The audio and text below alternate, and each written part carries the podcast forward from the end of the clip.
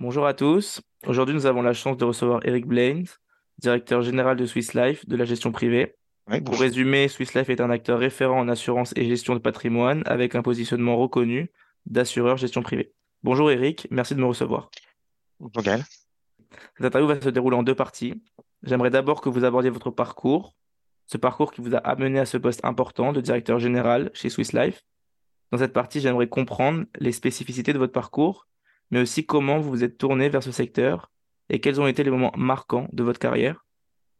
Puis dans un second temps, nous passerons à une foire à questions, questions posées par des étudiants de grandes écoles et par des jeunes professionnels. Donc si vous le voulez bien, racontez-nous votre parcours.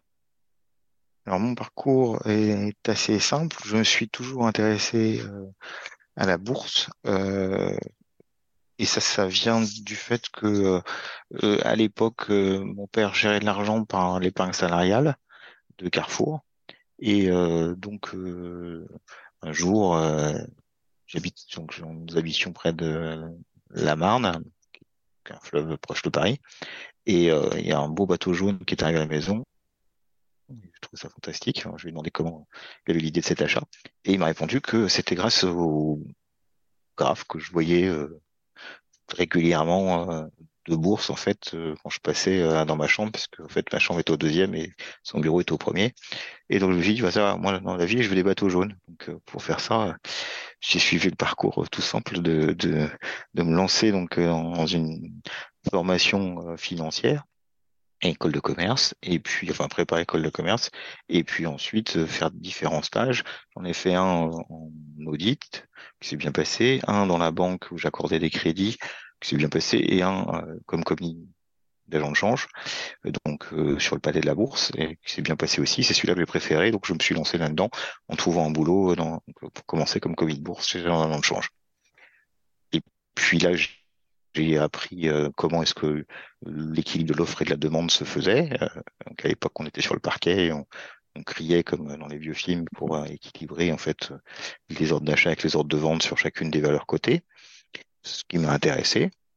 J'ai fait ça pendant un an et demi. Au bout d'un an et demi, je suis passé dans une banque parce que je voulais voir l'analyse financière.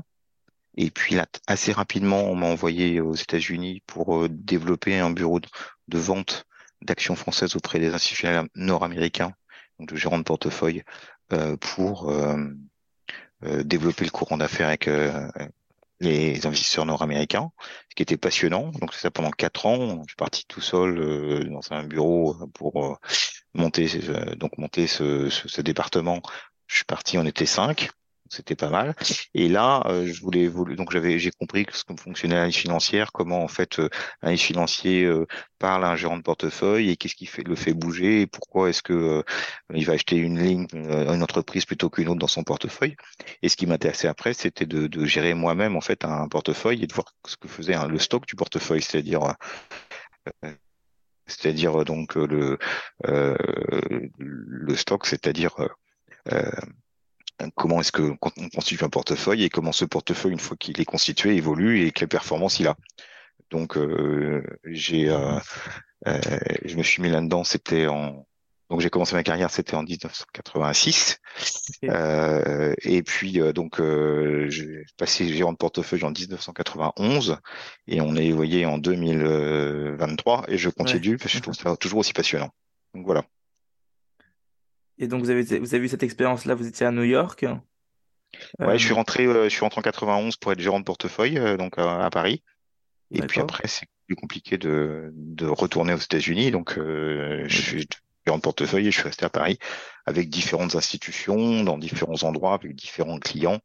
Mais c'est toujours la gestion de portefeuille qui m'a intéressé. Je n'ai toujours oui, pas fait le tour. effectivement, vous avez, vous avez changé d'entreprise, vous êtes passé du BS, si je ne me trompe pas, à Swiss Life. Ouais, Euh, alors avant ça, euh, je suis passé euh, donc du CCF, enfin j'ai été embauché par le- après la, commis de bourse chez Mescart Roussel, je suis passé chez je suis passé euh, donc chez le CCF, c'est-à-dire HSBC et France. Ensuite, je suis revenu chez HSBC et puis je- comme c'était pas très international dans les États-Unis, donc je suis passé chez Indosuez, qui était une entreprise très amusante avec beaucoup de d'in- d'investisseurs internationaux, américains, Moyen-Orient, asiatiques. C'était très intéressant. Malheureusement, euh, Indosuez a eu des problèmes financiers, ils se sont fait racheter par euh, Crédit Agricole, donc je me suis retrouvé au Crédit Agricole. Ok. Et puis en 2002, euh, j'ai quitté le Crédit Agricole pour aller dans une petite institution qui s'appelle CCR, CCR Action, qui était une Ok. super expérience où euh, je suis arrivé en 2002, je suis reparti en 2018 avec l'achat du BS, effectivement. Euh, non, 2000, euh, de 2008, 2002-2008, ouais.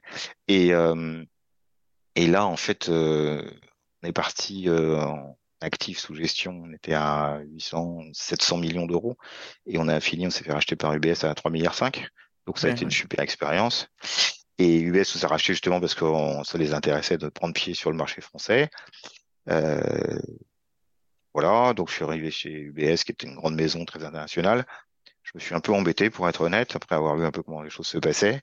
Et, euh, j'ai, et donc, je suis passé chez Swiss Life qui me proposait de devenir gérant et euh, qui était plus proche des clients qu'UBS ne l'était à l'époque. Voilà. D'accord. Et euh, Et ça, c'était en intéressant, c'est- 2017. ouais. Et ce qui est intéressant, c'est que vous avez du coup énormément d'expérience. Qu'est-ce qui, euh, qu'est-ce qui, qu'est-ce, qu'est-ce qui chez vous vous pousse à, multi- à, à multiplier les expériences, de, pas- de, passer d'une boîte à une autre, d'une plus grande à une plus petite? Qu'est-ce qu'il y a derrière ce choix-là? Bah, D'abord, il y a des choix de personnes. hein. Euh, souvent, il y a des choix de personnes, c'est-à-dire que euh, puis il y a des, des choix d'évolution. Alors, dans un premier temps, des choix d'évolution de carrière. hein. Première chose, euh, je voulais être dans la bourse, puis après, on ne sait pas ce que ça veut dire euh, être dans la bourse. hein. Il y a plein de métiers différents. En finance, il y a plein de métiers différents. Euh, et tous ces métiers sont très spécialisés. Une fois qu'on est spécialisé, c'est compliqué de passer de l'un à l'autre. Donc euh, ça, c'est la première chose, faut faire attention. C'est-à-dire qu'au début, on se dit, bon, bah, c'est métier financier, mais les métiers financiers, il y en a plein. Euh, moi, j'avais la chance de savoir déjà que je voulais être plutôt euh, quelque part dans la bourse, mais euh, après, il y en a encore plein des métiers euh, dans la bourse.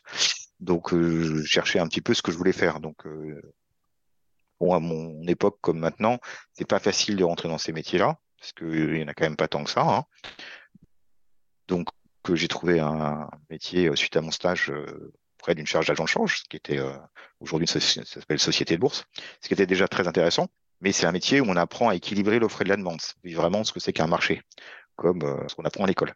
C'est la théorie. Bon, une fois qu'on a appris ça, on est qu'exécutant, c'est-à-dire que là, on réfléchit pas, on, on a un client qui veut acheter ou qui veut vendre, on ne sait pas très bien pourquoi. Ce qu'on s'assure, c'est qu'il a le meilleur prix euh, pour euh, l'ordre qu'il a donné.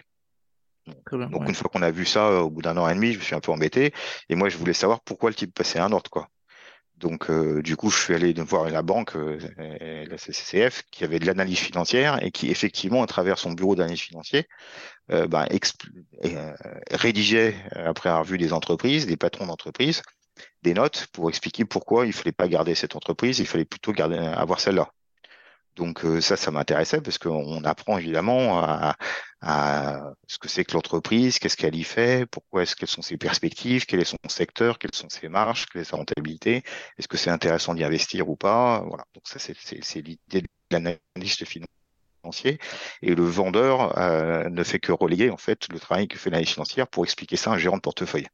Donc ça m'a permis euh, de développer euh, ces compétences, de savoir pourquoi est-ce qu'on achetait ou vendait un titre et on passait un ordre. Et à la fin, ce qui m'a intéressé, ce qui m'a fait encore changer, c'était de, de se dire, bah moi, je, maintenant, ce que je veux, c'est décider.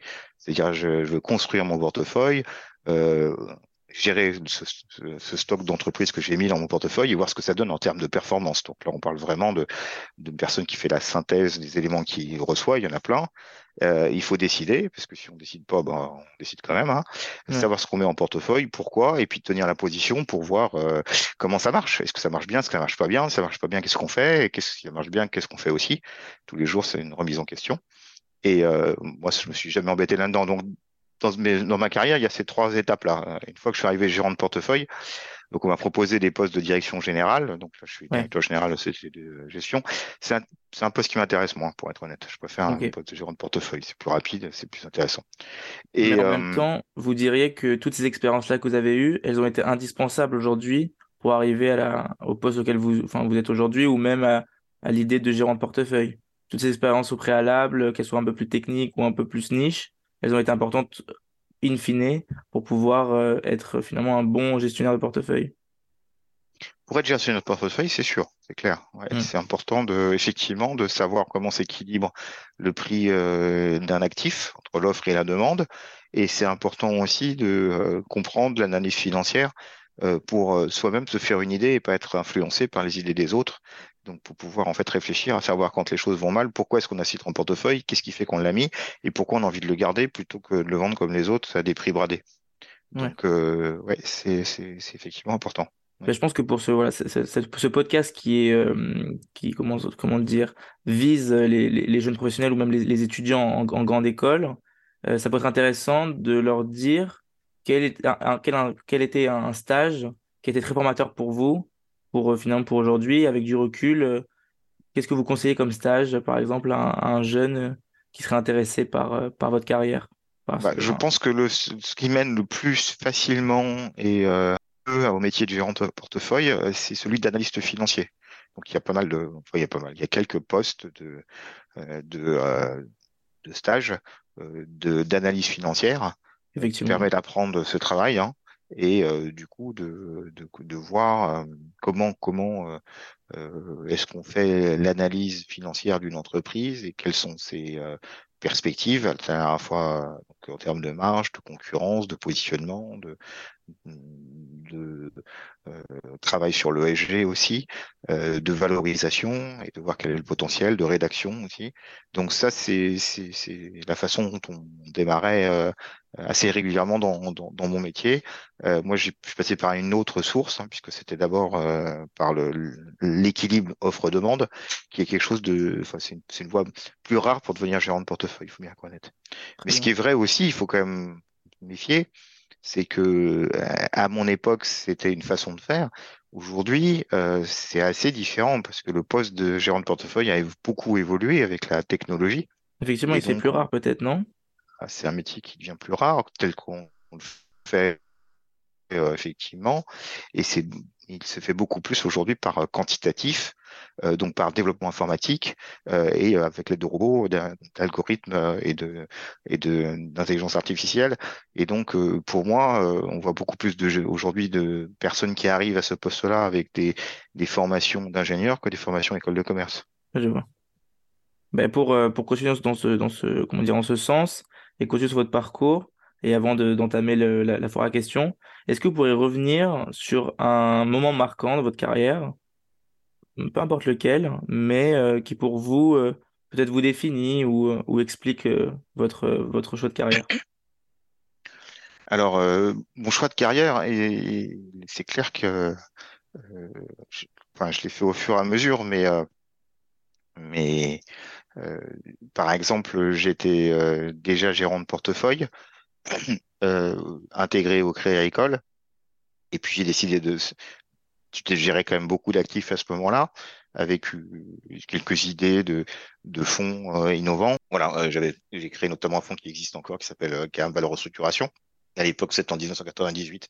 L'idée était que on créait l'euro et en créant l'euro, les sociétés allaient s'internationaliser et, de, et devenir plus forts sur chacun de leurs métiers, au moins en zone euro, voire internationale c'est un fonds qui existe encore et qui marche bien.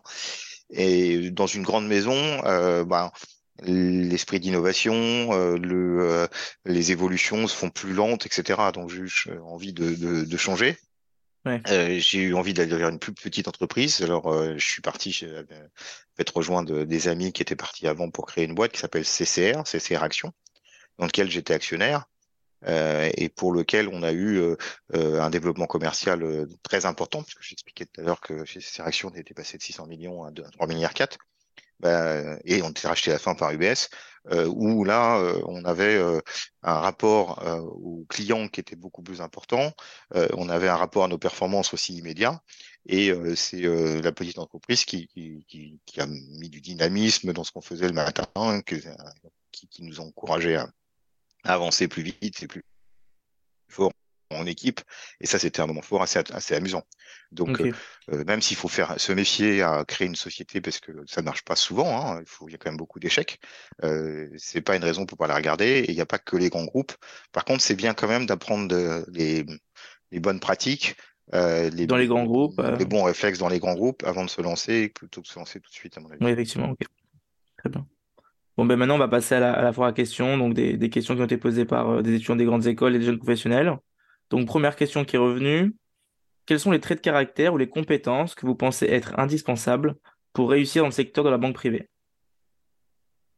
Alors, euh, d'abord, il y a un sujet éthique. Hein. il faut se méfier parce que on manie de grosses sommes. ces sommes peuvent donner parfois un peu le vertige quand même, parce qu'on est loin, chacun d'entre nous, de manier tous les jours des sommes importantes. Plusieurs dizaines de millions d'euros. Hein. Euh, et donc, il faut une certaine éthique euh, pour euh, ne pas tomber dans, dans un biais qui pourrait être d'imaginer que ces sommes nous appartiennent et qu'on peut en faire un peu ce qu'on veut. Euh, c'est pas à nous. Il y a des règles, il y a des comportements à avoir. L'éthique, quelque chose d'important. Alors moi, par exemple, plus jeune, hein, j'ai été judoka. Euh, été champion de France de judo en junior. J'ai une ceinture noire. Et donc, ça permet de, bah, de comprendre les règles, de respecter les autres, de faire attention à, euh, comme euh, enfin l'éthique japonaise de l'esprit en fait de, du respect des autres. Ça, c'est des choses quand même super importantes dans notre métier. Donc, euh, le judo m'a aidé. euh, Après, après une autre caractéristique, c'est la synthèse. Hein. Il y a énormément d'informations sur les marchés financiers, euh, beaucoup plus qu'on en veut et dont on a besoin. Euh, et à la fin, il faut prendre une décision.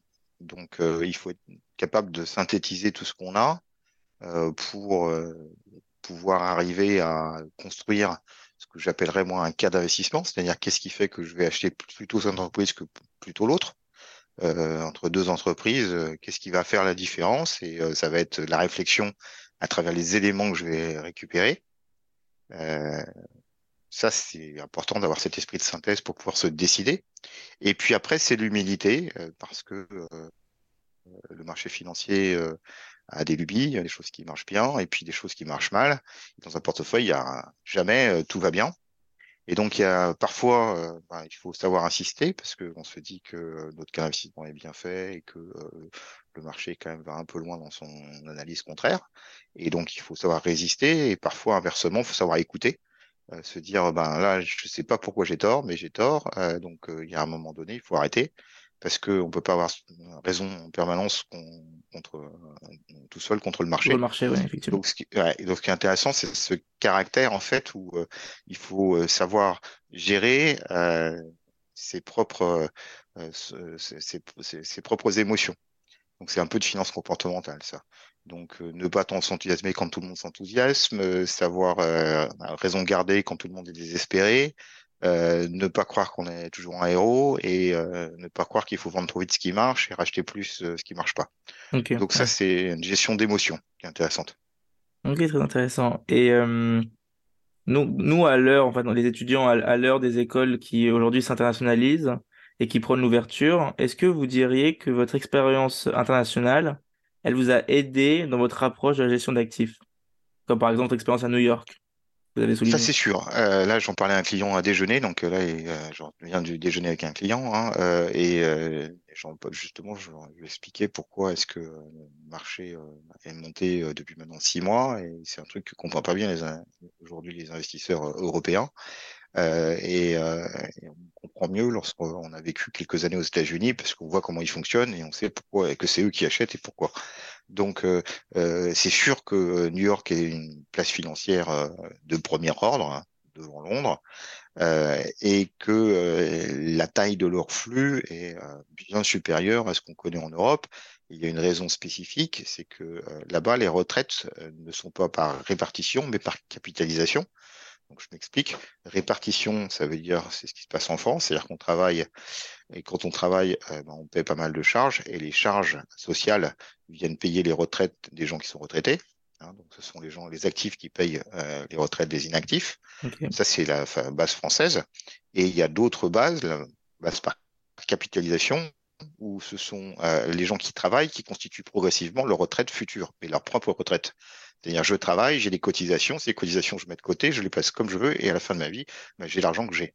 Si j'ai mal investi, si j'ai rien investi, j'ai rien. Si j'ai mal investi, euh, tant pis pour moi. Et si inversement, j'ai beaucoup investi et qu'en plus c'est bien fait, ben, je suis très riche à la, fin de ma vie. Et donc, il y a une grosse somme d'argent qui se balade là-dessus, parce que, évidemment, tout le monde s'intéresse euh, non seulement à, à, ce que va devenir ses enfants, mais aussi à sa propre retraite. Et euh, donc, euh, les Américains, les Anglais, les Australiens, euh, les Scandinaves ont des grosses retraites par capitalisation, il faut le savoir, les Suisses aussi. Et donc, ça fait des masses d'argent à, à, à, placer régulièrement sur les marchés financiers. Et euh, les Américains ont grande confiance dans l'avenir. Et donc, du coup, ce sont des gros euh, de l'investissement en actions. Et euh, quand on voit là-bas, ils ont une, une, une, avance de réflexion, et notamment sur les affaires euh, in, enfin, internationales. Et là, je parle essentiellement de New York. Hein. C'est pas le cas quand on va à Chicago, qui est beaucoup plus centré sur les États-Unis. Puis quand on va à New York, on rencontre des gens qui ont quand même une, une vision du monde assez intéressante et qui expliquent bien en fait à travers mes discussions d'acheter une ou plusieurs actions françaises, pourquoi il y a une autre action dans le monde plus intéressante et qu'est-ce qui fait que les paramètres macroéconomiques comme la monnaie, comme les matières premières, comme les évolutions de PNB, comme les évolutions d'inflation ont une influence sur le choix même du titre qu'ils vont euh, sélectionner. Et ça, on ne le trouve pas forcément en Europe ou raisons euh, européennes. Ouais. C'est très intéressant. Et, euh, et d'ailleurs, dans ce contexte-là, effectivement, vous venez d'évoquer le fait que ces derniers mois, le, le, marché euh, est, en croissance. Euh, mais l'actualité, elle a aussi été marquée par la pandémie du Covid-19. Euh, et est-ce que cette pandémie-là, elle a changé votre perspective sur la, gestion d'actifs, sur la banque privée? Et si oui, de quelle manière? Alors, ça change quelque chose parce que c'est une crise de plus. Depuis que je bosse, il y a quand même beaucoup de crises. Et euh, ces crises amènent en fait euh, énormément de ce qu'on appelle de la volatilité, c'est-à-dire euh, des mouvements de panique, peur panique ou de ou d'enthousiasme général, qui fait que les marchés financiers bougent euh, massivement, à la baisse comme à la hausse.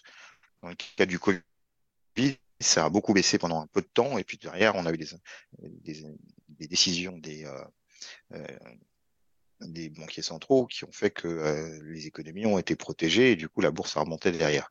Mais ouais. n'empêche que ça faisait à nouveau une forte baisse qui suivait euh, d'autres fortes baisses avant de remonter et en général dans les remontées vous avez beaucoup moins de gens que dans les baisses puisque les gens achètent en général au plus haut et euh, un crack au plus bas. Et ça fait un, encore un mouvement euh, de baisse, euh, enfin de, de, un mouvement de plus. Et donc ça a quand même entraîné beaucoup de gens à, à abandonner euh, les actifs liquides comme euh, les marchés financiers, actions et obligations, pour aller euh, vers des actifs moins liquides, par exemple comme l'infrastructure ou encore le private equity. Okay. Euh, et donc du coup ça a changé encore une fois la taille des, des, des, investisseurs et ça nous a retiré une partie d'investisseurs qui pour les plus gros sont allés plutôt vers le private equity. Okay. Et aussi, et aussi ouais. les produits structurés aussi. Il y a aussi en banque privée, il y a pas mal de gens qui sont partis sur les produits structurés. Effectivement, effectivement, c'est un, un, un, secteur qui est en pleine croissance. Euh, et d'ailleurs, euh, par rapport à ces secteurs-là qui sont en croissance, est-ce que vous aurez un conseil, quel conseil vous donneriez à un jeune professionnel ou un jeune étudiant qui souhaite se lancer dans le secteur de la finance et de la banque privée? Est-ce qu'on commence par des secteurs plus conventionnels, comme vous avez expliqué, avec euh, ce côté-là analyste? Ou aussi peut-être tenter là, enfin tenter ces nouveaux, euh, ces nouveaux secteurs comme les produits structurés qui aujourd'hui euh, on, entend, on, en entend beaucoup parler et qui, euh, qui semblent intéressants avec la, conjoncture actuelle. Alors déjà, moi je conseillerais pas à un jeune aujourd'hui d'aller en finance de marché.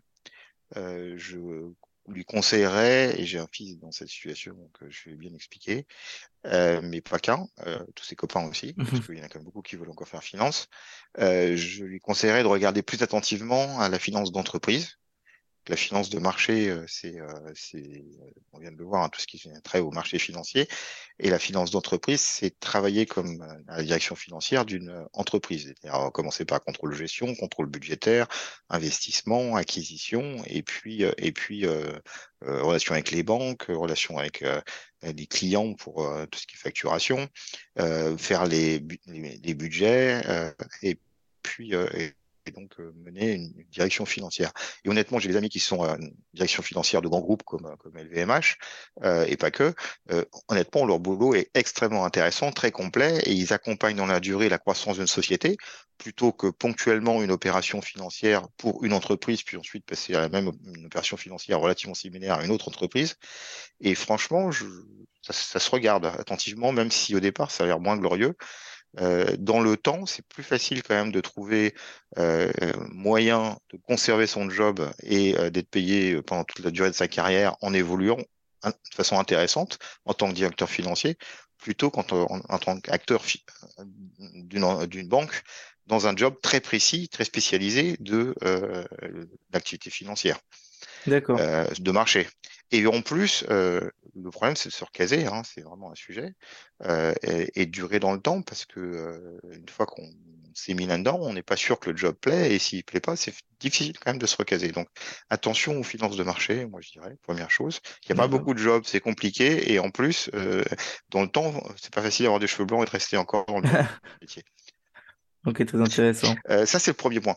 Et puis après, le deuxième point, si on veut vraiment euh, faire de la banque privée, ça c'est un métier spécifique des marchés financiers, moi je conseillerais d'aller plutôt vers le côté banquier privé que gestion de portefeuille. Banquier privé, c'est celui qui va chercher, donc c'est un commercial, hein, c'est celui qui va chercher les clients grande fortune pour les amener à ouvrir un compte à la banque et euh, leur faire faire des opérations euh, à leur profit. D'accord? Grâce à l'offre financière que propose la banque. Et ça, c'est un sujet, c'est ça permet de durer dans le temps parce qu'on a cherché un client. Le client, ben, comme c'est nous qui l'avons amené, euh, on a une relation avec ce client. Elle est de longue date. On connaît sa famille, on connaît ses enfants. On voit euh, ce qui est le plus intéressant pour eux en termes fiscaux. Qu'est-ce qu'il aime faire? Est-ce qu'il aime placer dangereux ou moins dangereux ou très, très sécurisant? Et en fonction de ce qu'il est, ben, le conseiller intelligemment. On se crée un book, c'est-à-dire un portefeuille de client assez large. Et ce portefeuille client, il garantit qu'on va passer, on va être embauché ailleurs, parce qu'en général, il y a bien des clients qui suivent quand on a une bonne relation avec les gens. Et ça, ça permet de durer dans le temps et d'avoir euh, des relations intéressantes avec des gens fortunés qui permettent de faire des opérations aussi tout aussi intéressantes. D'accord, très intéressant. C'est par là que j'irai vers banquier privé. Mais c'est un job de commercial, c'est pas un job de gérant. Hein ouais, ouais.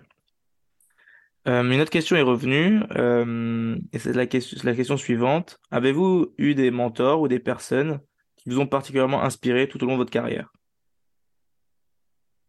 Alors, euh, il y a toujours des gens qu'on rencontre avec, avec des expériences passionnantes, hein, et puis des gens qu'on lit, etc. Donc, voilà. moi, je, dans le genre, quand je suis aux États-Unis, j'ai eu un, personne qui s'appelait Nicolas, qui s'appelle toujours d'ailleurs Nicolas Bornosis, euh, qui, euh, qui est grec et qui avait fait Harvard. Euh, et quand je suis arrivé, on a défini une stratégie pour aller conquérir les gérants de portefeuille américains. Sortant de l'école avec deux ans d'expérience, j'étais un peu jeune quand même, vu leur niveau d'expérience pour les, les, décider à, à, à m'écouter. Et puis mon anglais était pas super bon, hein, il était mmh. scolaire. Euh, donc il y avait un vrai gros boulot qui fatigant. Hein. Euh, apprendre à décrire en anglais euh, ce que fait Air Liquide, ce que fait Saint-Gobain, ce que fait euh, Ineris, Carrefour, BNP. Enfin moi, c'est quand même en anglais, avec des mecs qui sont spécialisés en face et qui connaissent bien. C'est avec les termes en plus, c'était pas facile. Et donc avec lui, on a un défi stratégique qui permettait de mettre le pied à l'étrier, c'est-à-dire de faire venir les analystes financiers de Paris, du CCF, les amener à New York, les faire visiter les clients, et répéter quatre, cinq fois, voire dix fois euh, avec des clients différents leurs histoires, ça me permettait de l'apprendre. Et ensuite, de retour au bureau et eux à la maison, bah, ça me permettait de d'avoir une bonne capacité de répondre à toutes les questions que euh, chacun avait pu poser pendant les dix, euh, pendant les deux jours où ils étaient ce qu'on appelle en roadshow à Paris, à New York.